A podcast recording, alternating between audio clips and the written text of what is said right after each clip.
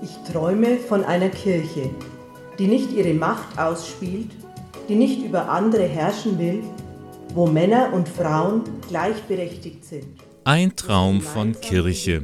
Mit diesem nachdenklichen Impuls ging die Innovationsbörse der Diözese Eichstätt, kurz Inno 2020, zu Ende. Doch der Reihe nach. Am Anfang stand eine Frage. Wie kann die Botschaft des Evangeliums die Menschen von heute erreichen? Die Antwort? Kirche muss lebendiger werden. So die Überzeugung von Diakon Thomas Schrollinger. Er ist in der Diözese Eichstätt zuständig für den Fachbereich Pastorale Konzeption und Innovation. Und darum haben er und sein Team Interessierte aus allen Teilen des Bistums zu einem Innovationstag eingeladen nach Talmessing in Mittelfranken. Moment, katholische Kirche und Innovation, ist das nicht ein Gegensatz? Viele erleben Kirche und Innovation leider Gottes als Widerspruch. Es ist so. Aber wenn man so an den Ursprung der Kirche, also an die Urkirche äh, zurückdenkt, äh, wurde damals schon von einem neuen Weg gesprochen. Und es ist auch in der heutigen Zeit immer noch so, dass die Ansätze, die wir vom Evangelium, von der Botschaft her haben, eigentlich etwas Neues ist und dass wir gesellschaftsgestaltend sein könnten, wenn wir es nur richtig machen. Wie man es richtig anpacken kann, das sollten einige Beispiele aus der Praxis zeigen.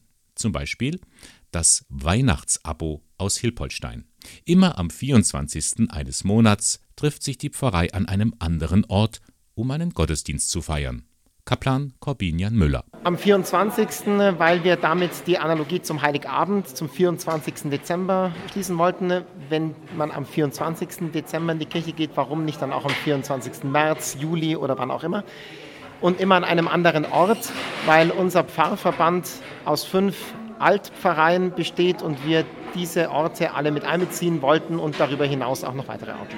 Das Angebot kommt an. Bis zu 150 Besucher nehmen jedes Mal an dieser ungewöhnlichen Gottesdienstreihe teil. Ungewöhnlich ist auch das Lied, das da immer am Ende gesungen wird, erklärt Regina Reitel vom Vorbereitungsteam. Abschluss eines jeden Gottesdienstes oder von jedem Weihnachtsabo ist das Lied Stille Nacht, Heilige Nacht, das immer mit, andre, mit einer anderen Strophe gesungen wird, passend zum Motto des 24.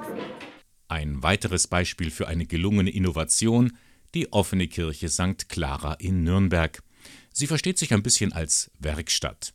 Laut Pater Ansgar Wiedenhaus werden hier verschiedene Gottesdienstformen ausprobiert, gerade für Menschen, die mit der Kirche wenig am Hut haben.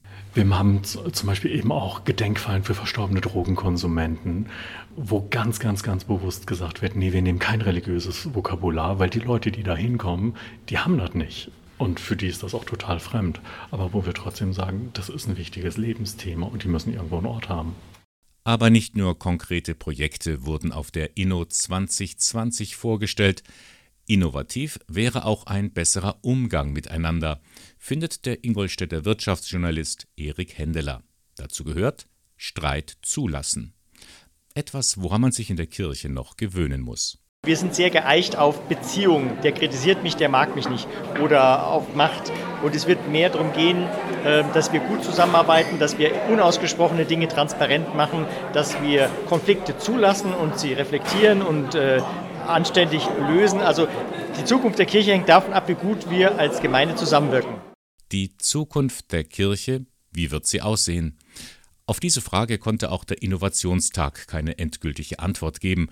Doch die vielen Anregungen stimmten die Teilnehmer positiv. Ja, es ist schon ziemlich viel in Bewegung. Äh, das hätte ich gar nicht gedacht, dass es so viele verschiedene Sachen schon gibt. Ich nehme mit nach Hause, dass wir als Kirche, als Pfarrgemeinderäte, als Ehrenamtliche, als Hauptamtliche an unserer Kommunikationskultur arbeiten müssen. Ich finde es erstaunlich, dass jetzt trotz Corona-Beschränkungen hier so viele Leute da waren und eine sehr große Vielfalt an Ideen und Engagement da ist.